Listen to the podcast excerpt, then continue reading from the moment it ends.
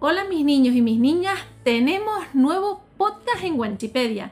¿De qué vamos a hablar hoy?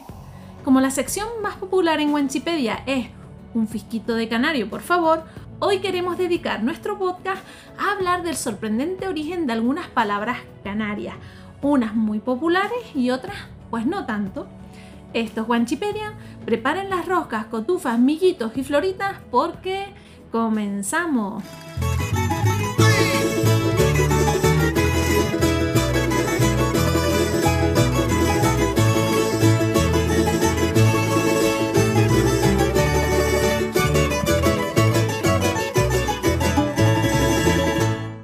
Cada miércoles podrás disfrutar de los podcasts de Wanchipedia, los temas más interesantes de nuestras islas, nuestras costumbres y mucho más. Un podcast hecho por canarios para el mundo. ¿Nos acompañas? Vamos a empezar por la papa, que en la península dicen patata. No es un canarismo, es una palabra de la lengua quechua, hablada en Sudamérica, y se usa en toda América Latina y en Canarias. Cuando los españoles fueron a América, supieron de la existencia de las batatas, a las cuales llamaron patatas, cuando las exportaron a España. Más tarde descubrieron la papa y al traerla a América la llamaron también patata, al igual que hacían con las patatas. un lío. Vaya lío. Lo que sí es un canarismo es la variedad de papa llamada autodate. Esa palabra viene del inglés. En los sacos de papas que se exportaban desde el Reino Unido se podían leer up to date. se escribe up to date. Potatoes que es un tipo de papa que se cultiva en ese país. Ese up to date se comenzó a pronunciar autodate y así llegó hasta nuestros días. Siguiendo con las papas, ¿quién no ha oído hablar de las papas chinegua o quinegua? Pues su nombre también viene del inglés. Estas papas, que son un poco más pequeñas que las autodate, también venían desde el Reino Unido en sacos en los que se podía leer King Edward Potatoes, que es otra variedad de papas británicas. Pues ya me dirán lo difícil que sería para los canarios de la época pronunciar ese nombre, el cual se convirtió en chinegua o quinegua. Seguimos hablando de comida. Qué buenos están los queques, ¿no? Pues ese canarismo también viene del inglés, concretamente del término cake, que es tarta o pastel. Les recordamos, como siempre, que si quieren ayudar al proyecto de Wikipedia pueden aportar su granito de arena a través de PayPal y ahora pueden ser nuestros mecenas a través de Patreon. ¿No sabes qué es? Patreon es una plataforma en la que nosotros, los creadores de Wikipedia, publicamos periódicamente contenido exclusivo, sorteamos artículos 100% canarios, hacemos conexiones en directo para hablar de todo un poco y hacemos encuestas para elegir de qué hablar en los próximos podcasts de cada miércoles. Todo eso gracias a ti, gracias a nuestros mecenas, que se convierten en patrocinadores con su aporte económico mensual. ¿Quieres ser uno de ellos? Anímate, por muy poco dinero ayudarás muchísimo al proyecto canario que tanta falta hace en estos momentos. Una de las palabras más representativas de los canarios es la guagua. Su origen es cubano y según indica la Academia Canaria de la Lengua, comenzó a aparecer en registros históricos de Canarias en 1924. Hasta entonces utilizábamos el término jardinera para referirnos al autobús. No se sabe a ciencia cierta por qué en Cuba se empezó a usar la palabra guagua. La teoría más utilizada, tal y como explica el etimólogo Coromines, afirma que guagua puede venir de la palabra inglesa wagon. Parecen wagon. con el que los americanos que vivían en Cuba llamaban a un vehículo mediano que transportaba gente de manera gratuita. ¿Quién de ustedes tiene un fotingo como yo? Este cananismo que utilizamos para referirnos a un coche viejo y hecho polvo procede de América y tiene relación con la marca de coches Ford.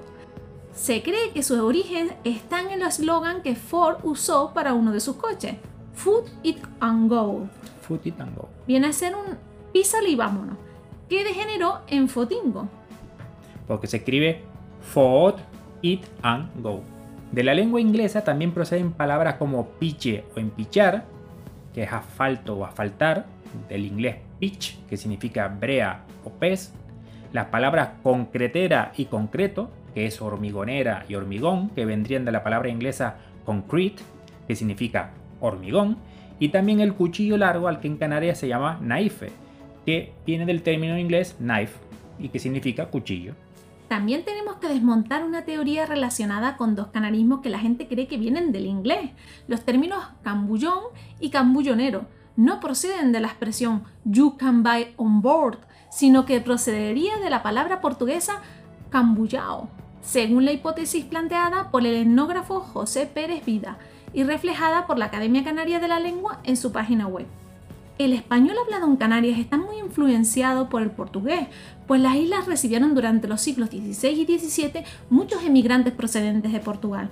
Gracias a ello, hoy en día tenemos canarismos como cambado, Que es torcido, petudo, que es jorobado, gago, que es tartamudo, fañoso, que sería gangoso.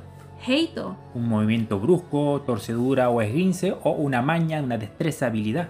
fechillo, El cerrojo, millo, maíz, callao, una piedra redonda, ¿no? Una piedra redondeada no es estar callado sin decir nada. emborcar Volcar, o ferrugiento. oxidado.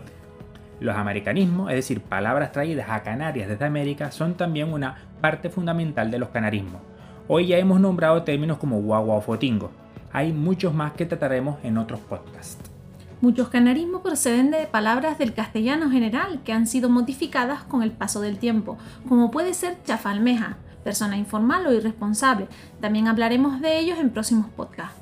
Por último, como ya sabemos, de la lengua de los aborígenes canarios, casi todo lo que nos queda son topónimos, nombres de lugares, como Tamaraceite, Taburiente, Tacoronte, Teror, Acentejo, Chipude, Garachico o el propio Tenerife, son todos ellos guanchismos.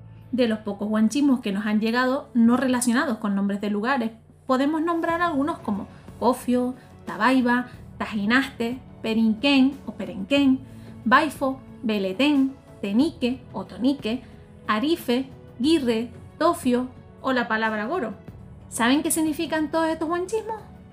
Como las lenguas que hablaban los aborígenes canarios estaban extintas y no fueron estudiadas, una pena la verdad, lo más que se puede hacer son hipótesis al compararlas con el bereber actual para tratar de conocer cómo se pronunciaban y su posible significado en aquella época. Lo que está claro es que todos esos guanchismos no son más que adaptaciones de las palabras originales basadas en cómo las entendían y cómo intentaban adaptarla a la lengua castellana los conquistadores cuando las oían para poder reproducirlas. Claro. Como curiosidad, ¿se han preguntado alguna vez por qué tantos guanchismos empiezan por ta y ti?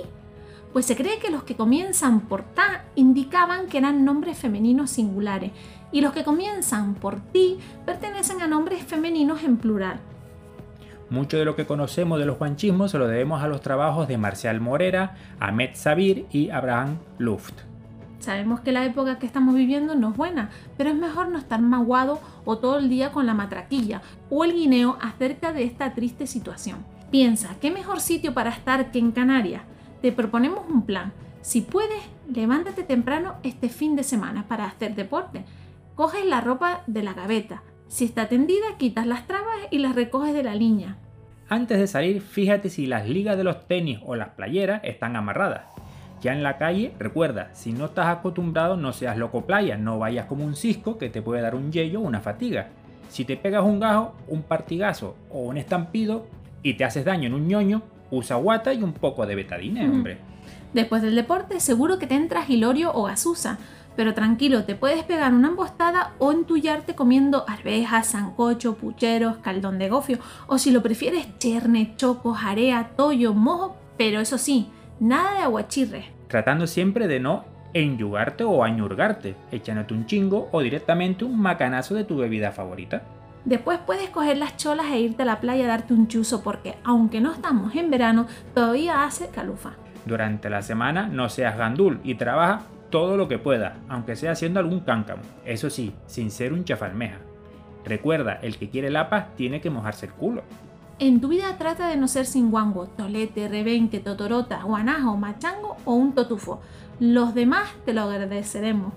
Intenta no golisnear o golifear, o ser un josicudo, pues cuando menos te lo esperas te puedes llevar un toletazo, un macanazo, una piña, un bariscazo, un trancazo, en fin, una cuerada.